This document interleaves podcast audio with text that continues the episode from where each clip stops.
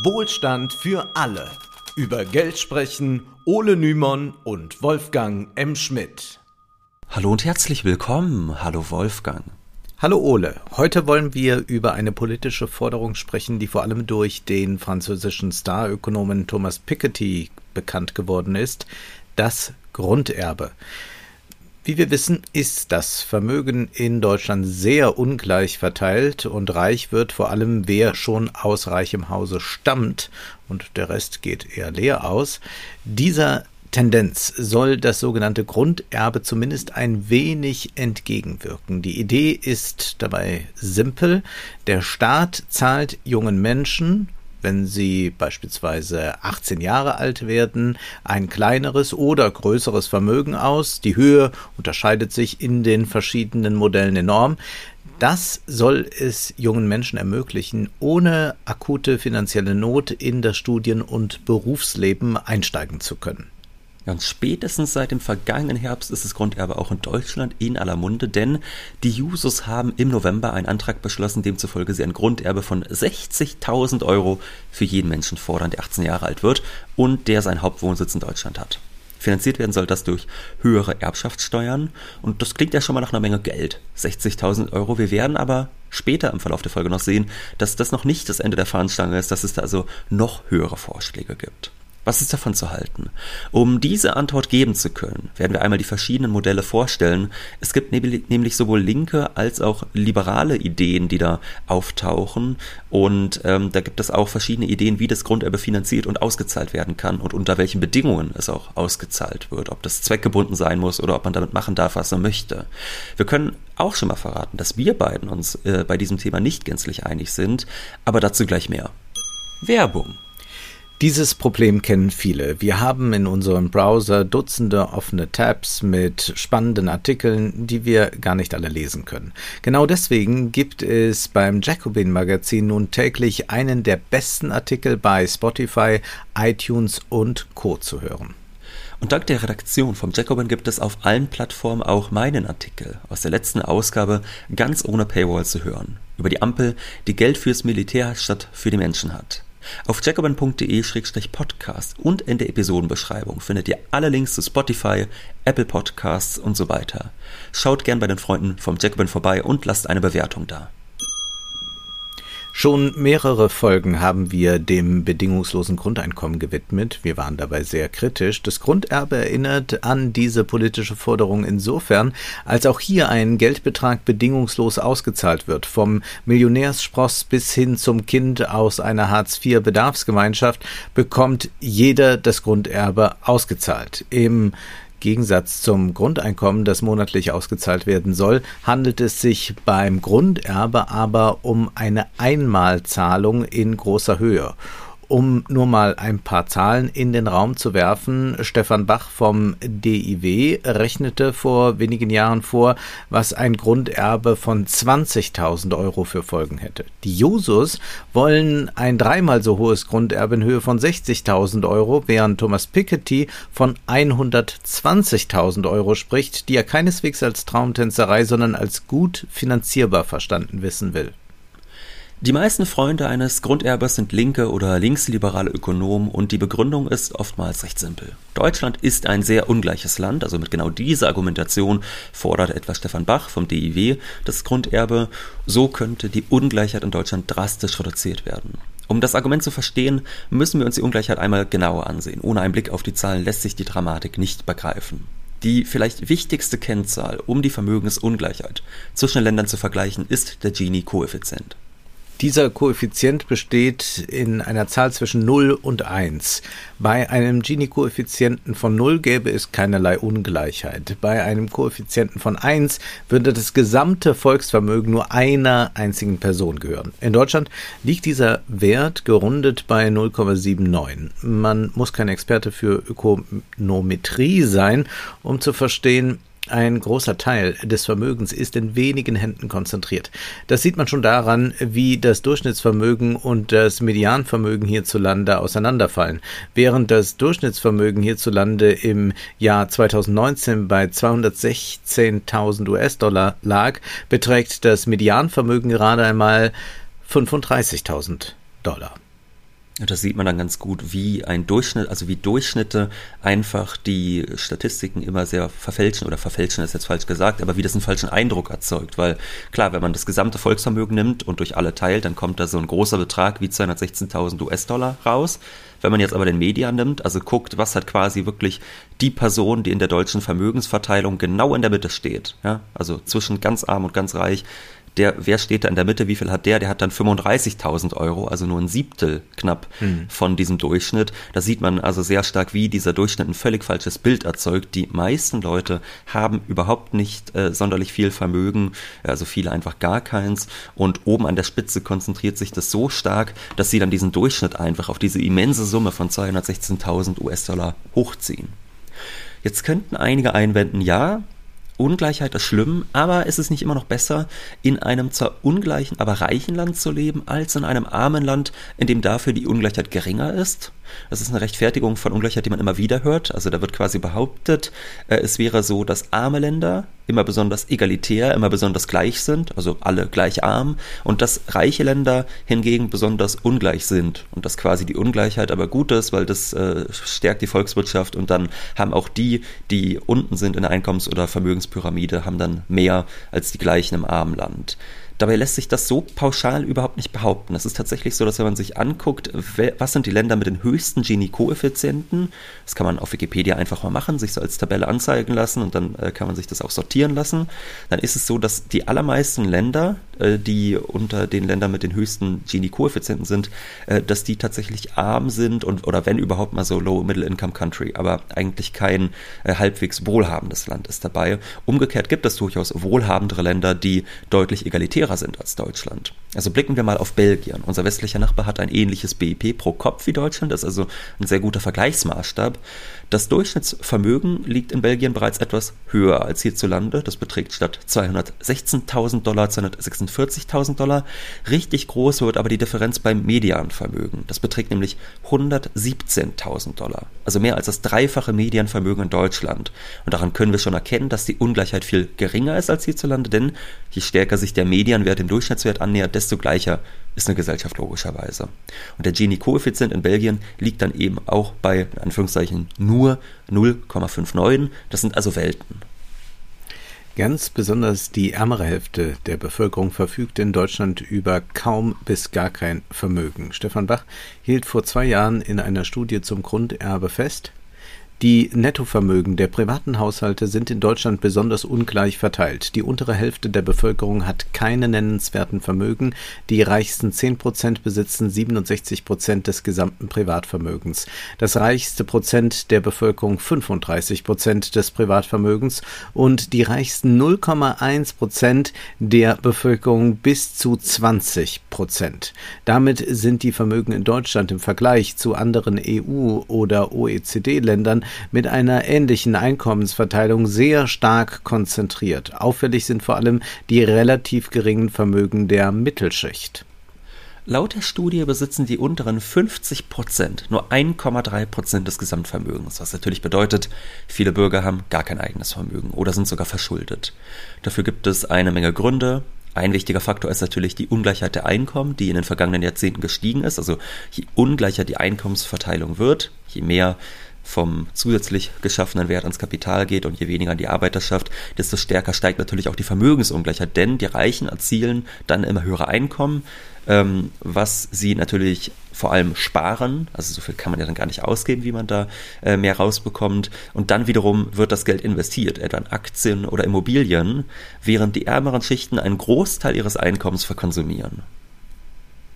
Es gibt aber auch noch andere Gründe für die hohe Vermögensungleiche, etwa, dass in Deutschland nur wenige Menschen über Wohneigentum verfügen. Tatsächlich ist es so, dass selbst in Ländern wie Spanien oder Griechenland, in denen die Einkommen oftmals niedriger sind, die Medianvermögen deutlich höher sind, unter anderem weil dort die Quote beim Wohneigentum höher ist. Auch sind die dortigen sozialen Sicherungssysteme weniger stark ausgebaut, so dass mehr privat vorgesorgt werden muss. Bei diesen Themen Wohneigentum, private Alters Altersvorsorge fordert Bach dann auch staatliche Reformen, die dafür sorgen sollen, dass die normale Bevölkerung mehr eigenes Vermögen aufbauen kann. Das sei jetzt noch zu wenig. Bach schreibt, Größere Förderprogramme für einzelne Vermögensarten, wie das Wohneigentum oder die, Altersvorsorge, lösen leicht Mitnahmeeffekte aus und privilegieren einzelne Vermögensanlagen. Zudem stellt sich ein relevanter Effekt auf die Vermögensverteilung erst nach Jahrzehnten ein. Alternativ bieten sich allgemeine Vermögenstransfers an, etwa ein bedingungsloses Grunderbe. Dabei erhält jeder Einwohner und jede Einwohnerin mit 18 Jahren ein Startkapital vom Staat. Um einen nennenswerten Effekt auf die Vermögensungleichheit zu erzielen, wird ein Betrag von bis zu 20.000 Euro pro Person vorgeschlagen. Bei den derzeitigen Altersgruppen junger Erwachsener von etwa 750.000 Personen je Geburtsjahrgang bedeutet das ein Finanzierungsvolumen von 15 Milliarden Euro pro Jahr.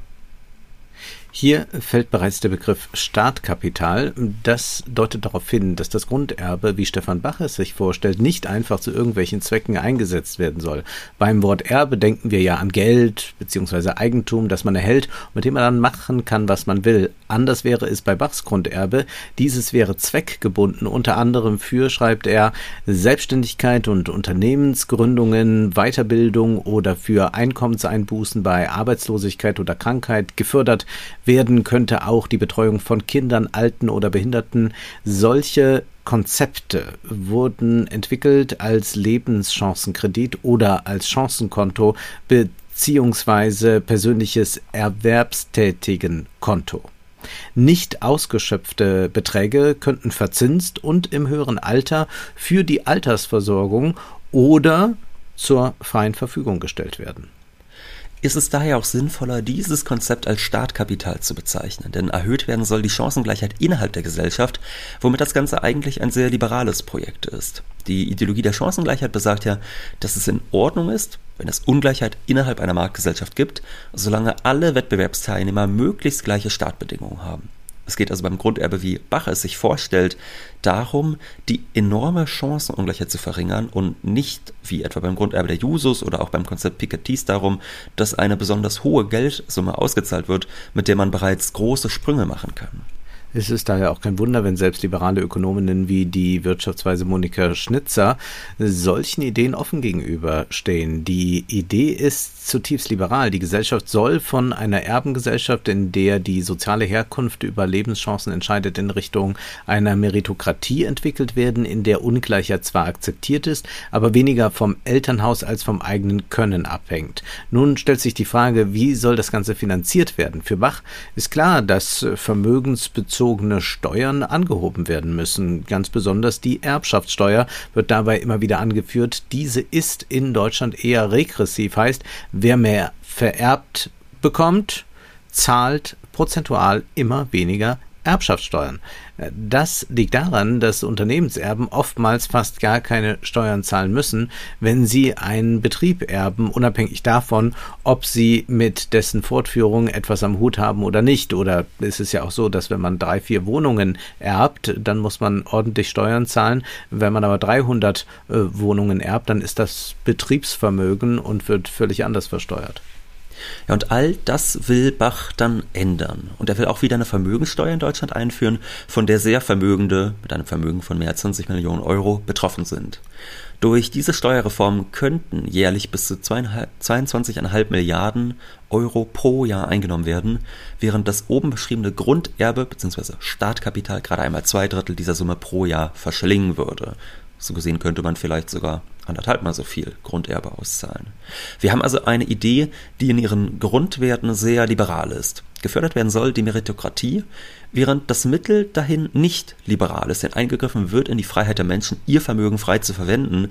Wir haben es also mit einer Maßnahme zu tun, die liberale und linke Elemente vereint.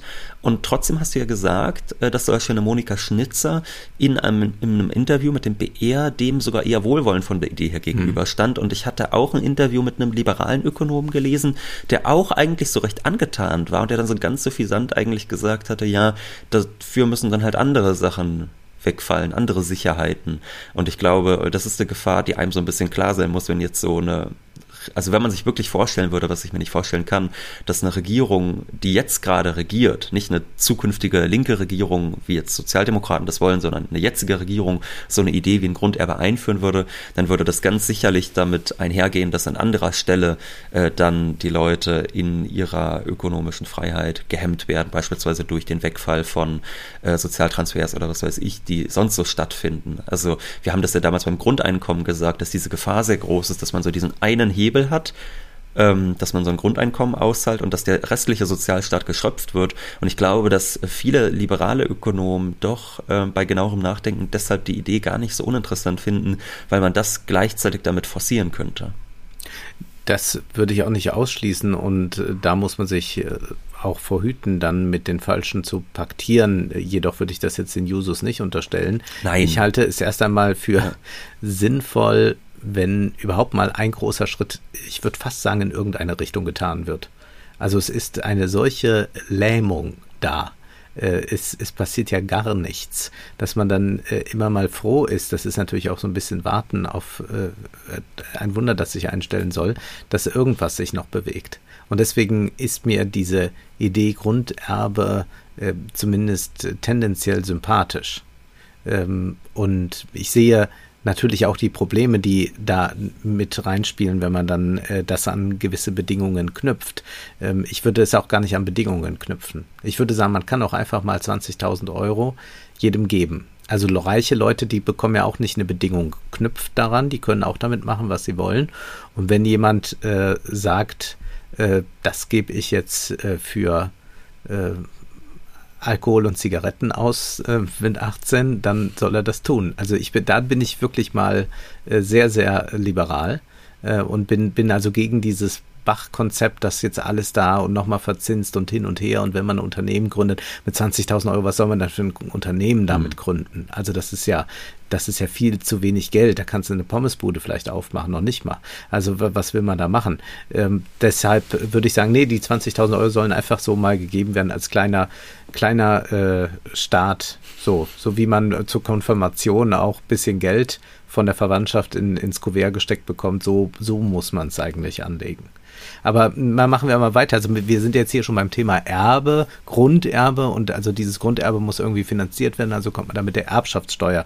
Und das wird auch dann eigentlich von fast allen äh, als das hauptsächliche Finanzierungsinstrument angesehen. Man könnte sagen, der Staat erhöht die Erbschaftssteuer für große Vermögen, um allen, auch denjenigen, die keine reichen Eltern haben, ein Erbe auszuzahlen. Damit hat man eine Umverteilungswirkung, also man gleicht die Gesellschaft mehr an und äh, hat diese Umverteilung aber nicht einfach mal so hergestellt, um eine Gleichheit nur zu haben, sondern äh, man hat auch zugleich die, die wenig haben, äh, direkt äh, auch dann mit diesem Grunderbe versorgt, wenngleich ja alle dieses Grunderbe bekommen. Also bekommen das natürlich auch wieder Leute, die ähm, sehr viel Geld schon haben. Aber so ergibt sich dieser Name Grunderbe. Auch die Jusos wollen an die Erbschaften ran und das ist in äh, doch sehr radikaler Weise ausgedrückt bei den Jusos. Nach einem Freibetrag von knapp einer Million Euro fordert die SPD-Parteijugend eine Steuer von 10 Prozent. Der Steuersatz soll dann stufenweise steigen. Die zweite Million soll mit 20 Prozent besteuert werden, aber dann ab der neunten Million würde ein Spitzensteuersatz von 90 Prozent greifen. Und das soll die Chancengleichheit steigern und die Vermögensungleichheit verringern. So, wenn man jetzt zum Beispiel sich das Konzept von Bach ansieht, das natürlich deutlich weniger radikal ist als das der Jusos, dann ist es so, dass Bach da in so einer Simulation davon ausgeht, dass äh, der Gini-Koeffizient um 5 bis 7 Prozent sinken soll mittel- mhm. und längerfristig durch diese Maßnahme, wenngleich er auch selbst direkt zugibt, dass diese Werte in der Realität wohl kaum erreicht werden. Und jetzt stellt sich so die Frage, gut, wenn das äh, jungen Leuten ja tatsächlich erst hilft, also das, äh, glaube ich, also ich bin kein Freund dieser Idee, aber ich glaube, man muss ja schon sagen, klar, die jungen Leute finden das erstmal super und die Ungleichheit kann das ne, also vielleicht auch verringern. Dann ist jetzt die Frage, was soll man davon eigentlich halten? Nun, zuallererst ist sicherlich zu hinterfragen, jetzt so aus der linken Perspektive, ist Chancengleichheit eigentlich so ein linkes Projekt? Ja, also es mag sein, ja. dass die Startposition armer Menschen auf dem Arbeitsmarkt durch solch ein Grunderbe verbessert wird. Dennoch gilt weiterhin, dass viele Jobs schlecht bezahlt sind, Das wird auch weiterhin so bleiben. Es wird dort weiterhin schlechte Arbeitsbedingungen geben, auch wenn Menschen aus armem Hause dann eine leicht verbesserte Chance haben werden, auf die höheren Ränge der Einkommenspyramide vorzudrängen. Und an diesen Missverhältnissen wird mit dem Grunderbe nicht gerüttelt. Dass es Arm und Reich gibt, wird nicht hinterfragt, sondern nur die Kriterien, nach denen Armut und Reichtum zustande kommen.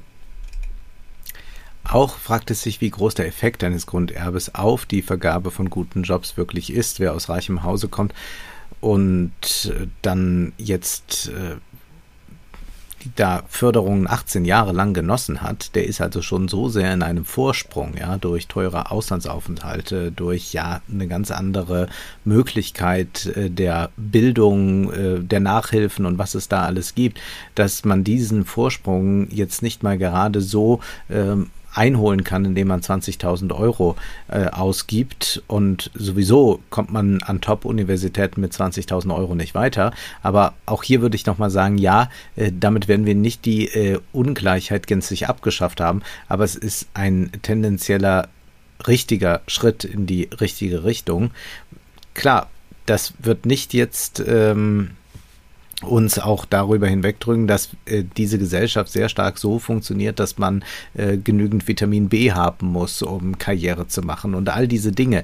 Äh, da, das ist definitiv so. Ich glaube nur, dass ähm, man mit diesen 20.000 Euro nochmal äh, nicht die Ungleichheit abschafft, aber sie doch ein wenig minimiert und äh, auch einen sanfteren Start ins Leben ermöglicht. Denn äh, es ist ja gerade so, dass äh, wenn man jung ist, man eigentlich viele Vorstellungen hat, vieles auch machen möchte und äh, dann eigentlich die ganze Zeit ähm, äh, in, in einer großen Abhängigkeit vom Elternhaus sich noch befindet, auch wenn man keinen guten Kontakt zum Elternhaus vielleicht haben sollte, dann äh, besteht er einfach aufgrund der äh, finanziellen äh, Seite, die erbracht werden muss von äh, der Elternseite oder sollte.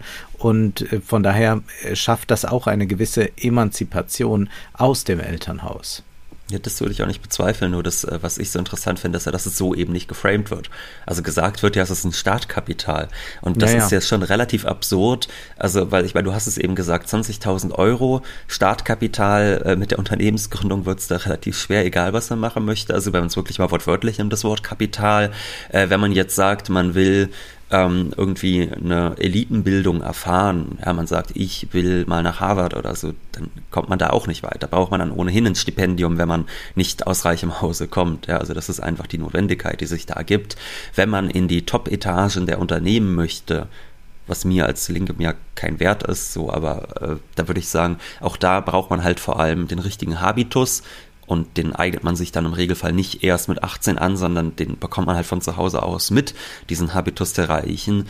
Und äh, natürlich das Vitamin B ist da sehr entscheidend, um dorthin zu kommen. Von daher glaube ich, also wenn das quasi das Konzept, also die Idee eines Stefan Bach ist, dann bin ich mir einfach unsicher, inwieweit das wirklich trägt, wenngleich natürlich stimmt. Aber man kann ja zum Beispiel äh, mit dem Geld äh, Bücher kaufen, man kann... Man kann vor allem erstmal, man muss sich erst keine Sorgen um die Miete machen. Ich würde ja sagen, das ist eigentlich der, äh, der radikalste wichtigste Faktor, der das ist. Ne? Also, dass er wirklich sagt, ich ziehe aus in die Stadt, wo ich hinziehen will und habe jetzt einfach mal eigentlich zwei Jahresmieten auf der hohen Kante. Das ist ja, oder drei, das ist ja einfach schon. Ähm, ja, eher zwei. Naja, wenn man ein WG-Zimmer hat, man zahlt okay. 600 Euro, dann sind das drei Jahresmieten. Ja. Und deshalb meine ich nur, also ich glaube, das ist eigentlich das Radikalste. Und aber was mich so richtig drin stört, ist, dass, also gerade wenn das so von linken Parteien jetzt kommt, dann finde ich, muss man sich immer fragen, ist das nicht eigentlich ein sehr neoliberales Politikverständnis? Also ähm, ich finde, das hat sowas von der Bildungspolitik eines Milton Friedman. Friedman ähm, hatte ja die Idee, dass der Staat seinen Bürgern anstelle der Bereitstellung einer staatlichen Bildung Bildungsgutscheine ausstellen sollte, die dann bei privaten Schulen eingelöst werden können. Und die Idee dahinter lautete, die Individuen wissen ja besser, wie Geld einzusetzen ist, als es der Staat je könnte. Und deshalb sollen die dann bei den privaten Schulen, die sie für besonders gut äh, äh, halten, äh, dort sollen sie ihr Geld lassen und der Staat soll da nichts zu melden haben was ich finde tatsächlich eine relativ verrückte Haltung ist, weil ich meine, man sieht jetzt zum Beispiel in einem Land wie Deutschland ja schon, dass es eine vergleichsweise äh, gute Bildung, Grundbildung erstmal gibt für die Menschen, dass man gute öffentlich finanzierte Universitäten hat, dass also ein Staat sowas durchaus bereitstellen kann, dass es jetzt also nicht irgendeine ganz verrückte Anmaßung von Wissen ist, wie wenn man jetzt sagt, äh, jemand will eine Planwirtschaft bis zur letzten Reichswecke planen. So. Und ich frage mich, ist das nicht eigentlich eine sehr ähnliche Idee, die wir hier haben? Also, dass man sagt, man gibt einfach den jungen Leuten Geld, weil man sich selbst nicht traut, eine größere Politik vorzuschlagen. Also ähm, wenn man eine moderne Sozialdemokratie will, dann sollte die sicherlich mehr Geld über Vermögens- und Erbschaftssteuern einnehmen. Aber wenn man eine linke Politik machen will, dann muss man doch auch eigentlich den Mut haben zu sagen, ja, diese Anmaßung von Wissen, die haben wir liebe Liberale, wir wissen, wo man Geld gesellschaftlich nutzbringend äh, investieren kann, äh, beispielsweise in Schulen oder Bahnstrecken. Und wir brauchen nicht den Umweg übers Portemonnaie der Bürger, sondern wir können das direkt selbst tun. Ja, das ist eine schöne Vorstellung. Wir operieren dann jetzt schon mit zwei Utopien. Also einmal mit der Utopie, dass das Grunderbe eingeführt ja. wird und dann noch mit der Utopie, dass das Grunderbe von einer äh, besonders äh, klugen, weitsichtigen äh, sozialen Regierung äh, verwaltet wird, beziehungsweise also man die, man braucht dann nicht mehr ein Grunderbe auszahlen, sondern das, was man einnimmt durch Erbschaftssteuer, das wird eine kluge, soziale, weise Regierung äh, dann verwalten. Und das ist mir ein bisschen zu viel Utopie. Äh, ich gucke auf das jetzige Personal, frage mich, ist mit dem Grunderbe zu machen, vielleicht unter irgendwelchen Bedingungen, ist mit diesem Personal äh, vernünftige, soziale, kluge Politik zu machen? Ah, gibt's lieber mir selbst. Ich ich gebe das Geld lieber selbst aus. Ich glaube jedenfalls, ähm, äh, was es niemals geben würde unter einer Regierung wie der Ampel, ist natürlich ein nicht zweckgebundenes Grunderbe. Ich könnte mir vorstellen, dass heute vielleicht so wenn auch bestimmt auch einen viel geringeren Betrag äh, tatsächlich vom Staat vielleicht irgendwann auszahlen würde den jungen Leuten in, im Sinne dieser Idee Startkapital ne, für Meritokratie und Unternehmergeist und was weiß ich, dass man da so ein bisschen Geld auszahlt. Das kann ich mir durchaus vorstellen, dass sowas gemacht werden würde, aber natürlich nicht bedingungslos. Also weil äh, ich meine, wir wissen ja, wie die Regierung arme Leute bis zum letzten gängelt. Und jetzt müsste ja, ja. man sich mal vorstellen, also in meinem Fall würde es tatsächlich bedeuten, also ich hätte mit 20.000 Euro Startkapital dreieinhalb Jahresmieten. Also wenn man bedenkt, was ja, ich hier ja. für den Anteil quasi an der Wohnung zahle. Und also ich hätte da dreieinhalb Jahresmieten äh, und wir sehen ja, wie sonst arme Leute bei allen Möglichkeiten gegängelt werden, um sie in den Arbeitsmarkt zu zwingen, um fürs Kapital verwertbar zu sein. Also das ist völlig unvorstellbar, dass ohne Auflagen das ausgezahlt wird. Ja, also man kann nur für das bedingungslos, äh, nur für das Grunderbe sein, wenn es bedingungslos ist. Sobald man das anfängt, an Bedingungen ja. zu knüpfen, äh, hat man am Ende wahrscheinlich irgendwas, was man auch Bürgergeld nennen könnte. Und genau so funktioniert aber wie das, aber wie das Hartz-IV-Regime. Euro für ja, äh, bessere Bildung. Funktioniert aber dann so wie das, wie das äh, Hartz-IV-Regime. Insofern äh, bin ich, also klar, man kann Erbschaften ordentlich besteuern und investiert das ganze Geld in Krippen, Kitas, Schulen, etc., hat damit vor allem äh, den Menschen, bevor sie 18 sind, schon geholfen. Ist ja doch eine bedeutende Entwicklungsphase und äh, nicht erst mit dem 18. versucht man dann noch was äh, zu kletten, äh, was man aber schon 18 Jahre eigentlich vernachlässigt hat. Äh, da sagen dann auch äh, manche aus der liberalen Ecke, zum Beispiel Christian Lindner, wir müssen doch in Bildung investieren, wir brauchen kein Grunderbe. Ja, aber es passiert ja auch dies nicht. Also das ist immer so eine, eine Sache dann. Äh, ich finde am Grunderbe sympathisch, dass man tatsächlich mal so einen Satz macht und äh, Geld hat. Aber es müsste absolut bedingungslos sein. Und äh, diese Sache, ja, man müsste dann von einer sozialdemokratischen Position aus doch auch sich das Wissen anmaßen und sagen können, man weiß, was man mit dem eingenommenen Geld aus Erbschaftssteuer und Vermögensteuer zu tun hat. Ja, äh, in der besten aller Welten bestimmt momentan würde ich wirklich angesichts äh, der Konstellationen des politischen Personals sagen, das Geld ist besser bei mir aufgehoben als bei denen. Das ja, gut, ist, aber das, und das, das, ich klinge jetzt auch wie ein, wie ein Neoliberaler oder Libertärer, aber ich nehme mir diese Freiheit heraus. Ich habe, äh, glaube ich, Tagespolitik in den letzten Jahren ziemlich genau beobachtet und würde sagen, äh, ich, ich habe es immer, ich habe es immer sinnvoller eingesetzt. Da, da würde ich ja auch zustimmen. Ich bin ja mittlerweile auch so zynisch, dass ich einfach sage, jeder, der, äh, egal ob durch Schwarzarbeit oder Steuervermeidung, den Staat um viel Geld betrügt, erstmal Gratulation, denn ansonsten gibt es noch einen neuen Panzer. Also das meine ich ganz, also auch ganz ohne Polemik oder so, sondern ich glaube wirklich, das ist am Ende des Tages besser. Nur jetzt stellen wir uns jetzt eine ganz andere Frage. Vielleicht und machen wir bald so einen libertären, äh, äh, äh wie wir, so einen libertären Podcast einfach. Also die Frage, die lautet doch, finde ich jetzt einfach nur wirklich, was macht eine ausgedachte linke Regierung, die eine absolute Mehrheit im Parlament hat, also irgendwie von äh, Linkspartei, bald wahrscheinlich auch noch BSW über SPD und Grüne, so was, was machen äh, diese linken bis linksliberalen Parteien? Und dann ist halt einfach die Frage, nimmt man jetzt Geld ein, um einmal ein Grunderbe auszuzahlen oder sagt man beispielsweise, na ja, was du eben gesagt hast. Also vor dem, bevor man 18 wird, ist ja eigentlich schon alles Wichtige passiert. Die wichtigen geistigen Entwicklungsschritte, die finden ja noch nicht mal oftmals an Schule und Uni statt, sondern im frühkindlichen Bereich. Ist da nicht das Geld besser angelegt? Oder was ist mit den ja. Bahnstrecken und sonst was? Also da gibt also es ja so viel. Also meine geistige Fortbildung fand schon an Schulen und Universitäten statt und nicht im frühkindlichen Alter, als ich mit den kleinen naja, Bällen beides. gespielt habe. Aber beides. Also die frühkindliche Entwicklung ja. ist unglaublich wichtig, um ja. später in der Schule ja. gebildet werden zu können. Aber es ist ja, nicht so, als hätten wir das jetzt gar nicht. Also Nein. Kann, es gibt ja Kindergärten und so etwas. Ja, ich sag ja nur, also ich glaube, man muss, also wenn man halt wirklich schon dieses äh, Planspiel im Kopf macht, äh, was wäre in der schönen Welt, äh, wo die Linke äh, mit absoluter Mehrheit so sinngemäß regiert, dann kann man auch gleich weitergehen. Aber gut, äh, da müssen wir uns jetzt auch nicht einig werden.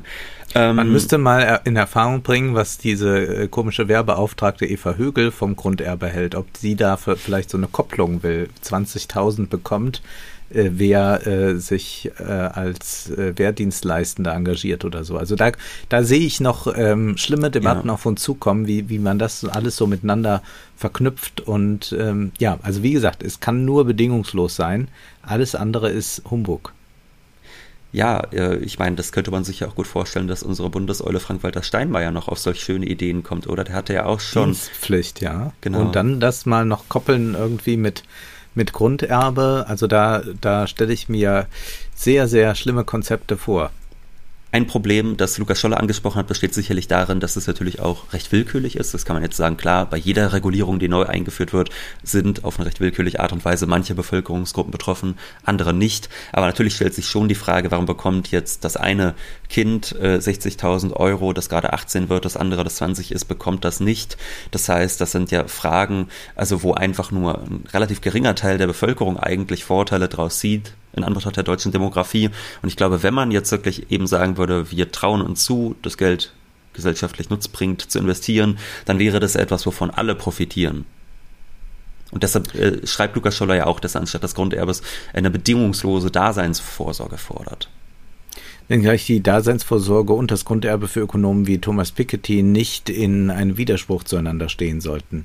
Der französische Ökonom erklärte schon vor Jahren, diese Erbschaft für alle würde es zusätzlich zum universellen Zugang zu Grundgütern und Grundleistungen der öffentlichen Daseinsvorsorge wie Bildung, Gesundheit, Altersversorgung und dem Grundeinkommen geben. All diese Instrumente sollen nicht ersetzt, sondern ergänzt werden. Heißt, Zusätzlich zu den 120.000 Euro, die Piketty jedem jungen Menschen geben will, soll der Staat eine großzügige Daseinsvorsorge bieten. Inwieweit das realistisch ist, steht auf einem anderen Blatt. Aber genau diese Fragen wollen wir nun abschließend stellen.